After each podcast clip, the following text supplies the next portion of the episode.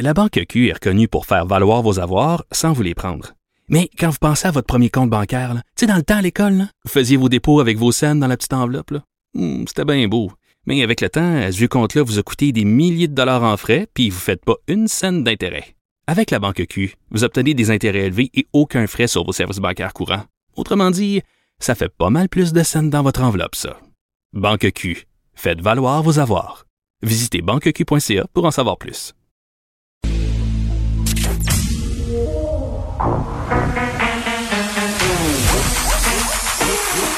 Elle a une opinion sur tous les sujets.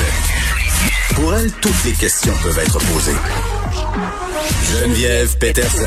Cube, Cube- Cube Radio. avril, ça va être le mois de tous les dangers. Ah, salut tout le monde. J'espère que vous allez bien et que vous n'êtes pas trop découragés euh, par cette affirmation du premier ministre François Legault. Son interprétation libre de l'adage en avril ne te découvre pas d'un fil. Je me demande ce que ça va être en mai parce qu'en mai, en tout cas au Saguenay, ce qu'on dit, c'est qu'en mai, tu peux tout enlever. Et je pense pas que ce sera le cas. Il aime bien ça, notre premier ministre, nous sortir un peu euh, des patois et euh, ça m'agace un peu cette idée aussi souvent de se comparer et pour continuer dans les mauvaises citations ma mère me disait toujours pas que ma mère me fait des mauvaises citations mais euh, tu sais la- l'adage sur lequel quand on, on se compare on se console euh, cette stratégie là le mis de l'avant par le gouvernement je suis toujours un peu tannée euh, qu'on continue et qu'on persiste et signe de dire ah on est donc bon on est meilleur que les autres provinces la vague c'est pas encore rendu à Montréal je trouve que ça envoie un bien drôle de message et, et bon, vous aurez compris que le point de presse d'hier m'a un peu laissé euh, circonspect pour vrai euh, je, je- je pensais vraiment qu'on allait être plus sévère. Et là, déchirez-vous, déchirez-vous pas la chemise tout de suite. Là. Euh, je comprends qu'on on est tanné, qu'on nous serre la vis, on est tanné des mesures On euh, veut sanitaires. vraiment agir de façon préventive en ajoutant des mesures, Ça. des restrictions. C'est pour notre bien. C'est c'est ça qu'il faut comprendre. C'est pour notre bien. Le Euh, mieux est l'ennemi du bien. Sébastien est en feu aujourd'hui. On a beaucoup d'extraits pour vous parce qu'il y, a- eu quelques moments magiques.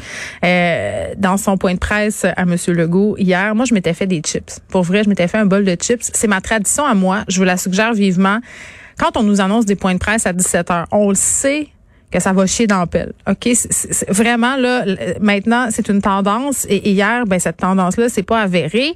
Euh, on nous a annoncé à mon sens des mesures assez mollassonnes euh, qui étaient euh, très prévisibles, même qui étaient peut-être pas assez sévères euh, par rapport à tout ce qui s'est dit récemment là, euh, ce qui émane des experts, des virologues, des épidémiologistes à qui on parle tous les jours à cette émission. Euh, on va essayer de faire un petit résumé là, de ce qui a été dit parce que bon, trêve de niaisage, Euh, juste faire un tour euh, des cas aujourd'hui là, 1270 cas, c'est quand même élevé, mais ce qui est inquiétant, c'est qu'on a une hausse quand même assez marquée des hospitalisations. Là, on en a 29 de plus, euh, 8 décès supplémentaires malheureusement.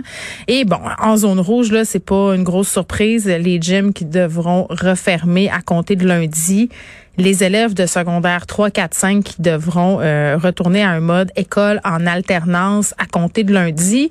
Et ça, c'est peut-être une des choses qui me laissait euh, le plus circonspect, j'allais dire, pendant cette conférence de presse, c'est de dire, OK, si la situation est si inquiétante que ça dans nos écoles, si on veut retourner le monde en alternance, si c'est vrai qu'on peut basculer en école à distance en moins de 24 heures, comme le dit à plusieurs reprises euh, Jean euh, Jean-François Roberge, le ministre de l'Éducation, ben pourquoi on attend lundi? Parce qu'on s'entend là entre maintenant et lundi, il peut y avoir de la contamination, ça va très très vite, hein, tel que le gym euh, de Québec euh, peut en témoigner. Et le fait de, de revenir sur notre décision aussi concernant les lieux de culte, tu sais, deux trois jours après Pâques.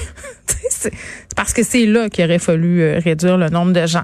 Mais bon, euh, on l'a dit hier, on l'a répété au point de presse, on prend les décisions euh, avec l'information qu'on a au moment où on prend ces décisions-là et le premier ministre n'a pas peur de revenir sur ces décisions et d'avoir l'air d'une girouette. Et ça donne l'effet que ça donne, c'est-à-dire des gens qui trouvent qu'il y a des incohérences des gens qui sont tannés de suivre les mesures sanitaires et des gens qui trouvent que, bon, tout ça ne fait plus ben ben de sens et d'entendre le premier ministre hier dire, ben écoutez, on aura eu quand même de la liberté, OK, mais à quel prix? Qu'est-ce, c'est quoi le prix à payer pour cette liberté-là? Est-ce qu'on est en train d'acheter maintenant pour payer plus tard? Est-ce qu'on va avoir un été qui a pas de bon sens?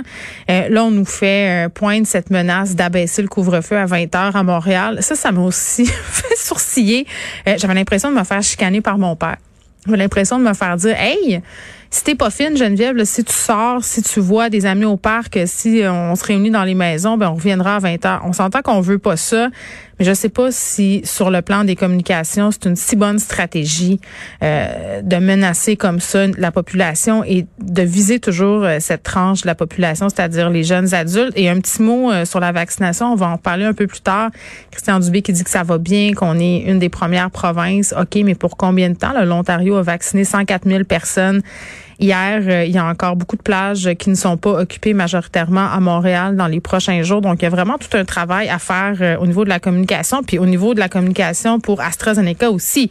Euh, L'Agence européenne des médicaments qui a dit, écoutez, là, on va répertorier les caillots sanguins comme effet secondaire très rare du vaccin AstraZeneca, mais on pense toujours que la balance des bénéfices risque reste positive. C'est-à-dire qu'il y a plus d'avantages à se faire vacciner avec AstraZeneca que de désavantages.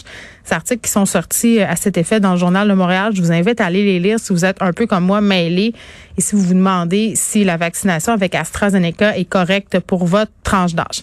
Euh, mais bon, euh, plusieurs personnes étaient surprises euh, de ce qui était annoncé hier, trouvaient que c'était pas assez, trouvaient qu'on n'allait pas assez loin. Les médecins qui sonnent la sonnette d'alarme depuis quand même quelques temps. On est avec le docteur Éric Sabat, qui est cardiologue à l'hôpital Pierre Boucher. Docteur Sabat, bonjour. Oui, salut, Madame Peterson. Bon, vous avez euh, écouté, j'imagine, comme nous tous, ce point de presse euh, d'hier. Euh, vous avez fait plusieurs publications récemment sur Facebook, sur les médias sociaux, où vous vous montriez un peu inquiet, un peu étant un euphémisme. Vous n'êtes pas tellement optimiste. Est-ce que ces annonces faites hier sont, à votre sens, suffisantes? probablement pas en ce qui concerne les écoles. Je dirais que en, dans mon entourage, que je vis actuellement beaucoup plus que que de voir les cas rentrer dans les hôpitaux, c'est les cas rentrer dans les maisons. Les amis qui euh, les amis qui ont des enfants qui se font dire tous les jours que dans la classe il y a un cas. L'anxiété est extrême, l'enseignant est anxieux, il, n'enseigne pas bien. Tout le monde euh, tout le monde retourne à l'école pour le principe d'être à l'école, mais les enfants sont pas bien, les profs sont pas bien, ils sont pas vaccinés encore. Donc je vois pas le je vois pas l'insistance et le bénéfice psychologique qu'on gagne par rapport à, à, retourner des enfants qui euh, qui vont se qui vont qui doivent attendre quelques jours pour se faire tester avec toute l'angoisse dans la famille qui s'installe. Hmm. Je trouve que réellement euh, il est temps qu'on mette un stop euh, là-dessus malgré tout ce qu'on me tout, tout ce qu'on peut me me dire sur les réseaux sociaux là que qui je suis pour pour pour, pour parler contre l'opinion des pédiatres mais on commence à entendre des pédiatres peut-être dire d'autres choses maintenant qu'à Sainte-Justine on a des cas un peu plus sévères qui rentrent. Qu'est-ce que vous voulez dire euh, que les pédiatres, parce que c'est vrai que les pédiatres ont fait des sorties pour euh, un peu dénoncer le fait que les enfants soient retirés euh, des écoles, qu'on fasse école à distance. Quelques-uns se sont inquiétés aussi du port du masque, notamment chez les tout petits là, pour leur développement. Par ailleurs, Mathieu Lacombe hier faisait une sortie sur Twitter en disant que il allait avoir très bientôt dans les services de garde, dans les garderies, là, pas dans les services de garde des écoles, des masques transparents pour les éducatrices. Mais, mais ce que vous êtes en train de me dire en même temps, c'est que ces médecins-là ben, sont un peu en train de changer leur fusil d'épaule? Ben, écoutez, j'ai contacté euh, quelques collègues et puis euh, c'est quand même euh, pas banal qu'un enfant de 16 ans décède de la COVID à Montréal. C'est arrivé aujourd'hui. je connais personnellement une autre parent qui a sa fille de 12 ans qui est depuis quatre semaines aux soins intensifs. J'ai pas envie de faire paniquer les gens parce que ce sont des cas rares. Mais on vous a accusé de ça quand même. On, a dit que vous étiez un peu en mode panique et que ça servait à rien de semer la panique. Puis même moi tantôt, euh, euh, tu sais, quand on se montre un peu euh, bon inquiet par rapport à ce qui est annoncé, puis qu'on émet en quelque sorte des doutes, très vite les gens veulent qu'on arrête de faire paniquer la population. La panique, c'est vrai que c'est pas une bonne conseillère, mais en, en même temps, dorer la pilule au monde, c'est pas non plus une super alternative. Non, écoutez, euh, j'ai tout essayé sur les réseaux sociaux de euh, d'expliquer euh, en fait comment planifier comment planifier finalement, parce que le, présentement, c'est pas dans les hôpitaux euh, que ça se passe surtout, c'est dans les foyers. Puis la plupart des jeunes qui vont être malades, même s'ils vont visiter les hôpitaux, ils vont se faire retourner à la maison pour la majorité. Il y en aura juste un sur dix qui va être gardé à l'hôpital. Donc il y a neuf familles sur dix qui doivent réaliser que ça demande une organisation à la maison pour savoir qu'est-ce que je fais pour limiter euh, la propagation, même dans la maison.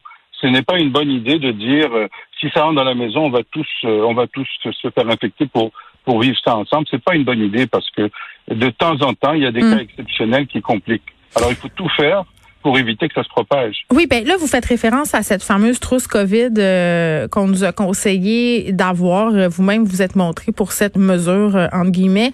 C'est pas une mesure qui est avancée par le gouvernement. Il y a des médecins qui disent, tenez-vous prêts, justement, parce que les enfants vont à l'école. Quand ils reviennent, souvent avec les variants, ce sont les deux parents qui vont tester positif. Donc, il y a du confinement à venir.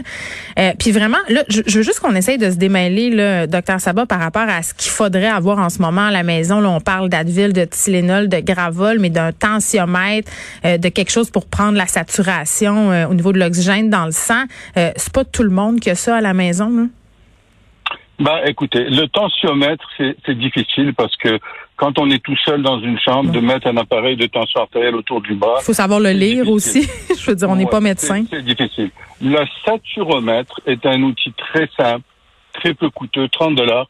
Et c'est vraiment, c'est vraiment l'outil qui, qui va être utilisé et qui va aider le plus le médecin que vous allez appeler ou la, ou la ligne COVID, parce que le, le sentiment de difficulté respiratoire est fréquent lorsqu'on est aux prises avec ce virus. Et de savoir, et de savoir à quel moment référer un patient à l'urgence, c'est très difficile si on n'a pas de mesures claires qui nous aident. Alors le saturomètre donne le degré de saturation dans le sang et la pulsation cardiaque, tout ça au bout du doigt deux chiffres à, lire tout simplement.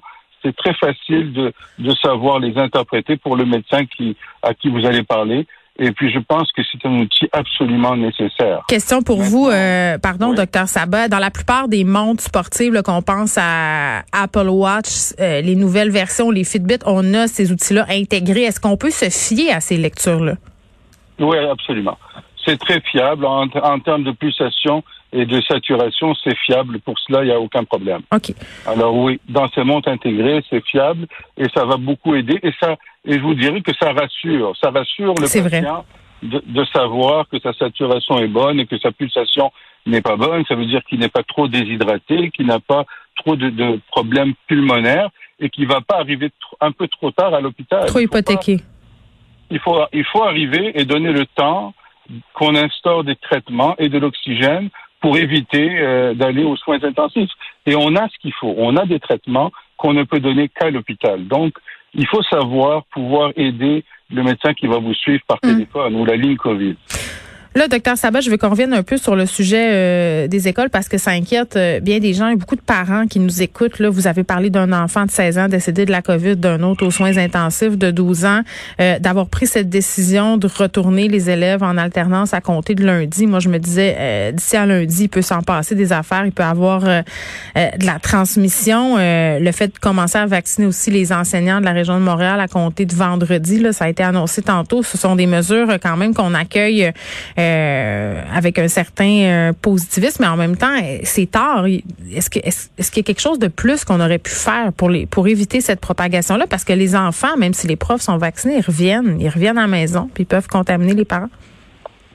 Absolument. Euh, je pense que si vraiment on avait tellement insisté pour le retour à l'école pour la fin de l'année scolaire, il aurait fallu tout d'abord enlever le stress des enseignants et les vacciner depuis au moins deux semaines auparavant, euh, qu'ils soient, disons, sécurisés. Quand il y a des enseignants qui n'ont plus de crainte et qui peuvent, disons, euh, aller avec une certaine quiétude pour enseigner, je pense que ça peut se refléter sur les enfants. Mais mm. présentement, ce qu'on vit dans des écoles qui ont des éclosions, c'est qu'on voit des professeurs qui se plaignent, des professeurs et, et les enfants ils sentent l'anxiété du professeur et ça se reflète ce n'est pas agréable. Je le vis dans, les écoles. Moi, j'ai décidé de, de garder mes enfants pour le moment. Ça ne vaut pas la peine. Ça ne vaut pas la peine pour le, le deux mois qui reste, le, le, le coût à donner dans la vaccination pour réellement dire qu'on va profiter de l'été ensuite et avoir une belle entrée scolaire. Je ne vois pas comment ça vaut la peine de se donner ce tracas-là. Vous gardez vos enfants chez vous, docteur Sabat? En ce moment, ils vont pas à l'école? Exactement. J'ai une enfant euh, immunosupprimée. Ah. Donc, euh, à cause de ça, les deux autres, euh, je les garde à la maison. Oui, je comprends. Euh, le fait d'avoir rendu obligatoire le masque dans les lieux de travail, est-ce que ça va nous aider?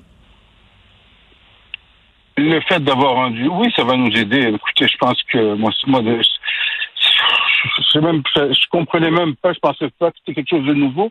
Je pensais que c'était quelque chose déjà d'acquis. Mm. Mais oui, ça va nous aider mais c'est pas suffisant. C'est pas, n'importe quel masque non plus, j'imagine. Parce que je veux dire, c'est pas n'importe quel masque. Il y en a qui préconisent deux masques plutôt qu'un avec les variants.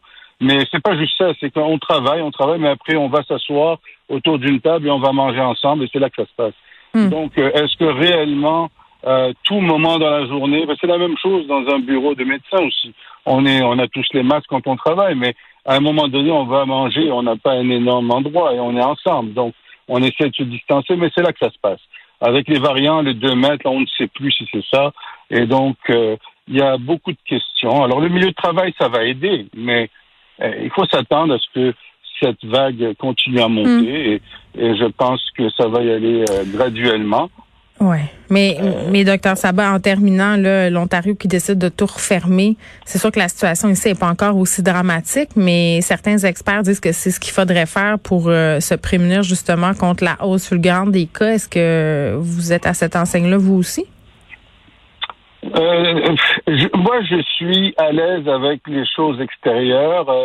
les, je sais pas la question de tout fermer. Il y a des des, des magasins qui restreignent beaucoup, beaucoup le, euh, les gens. Il y a des il y a des, des commerces qui font très bien les choses.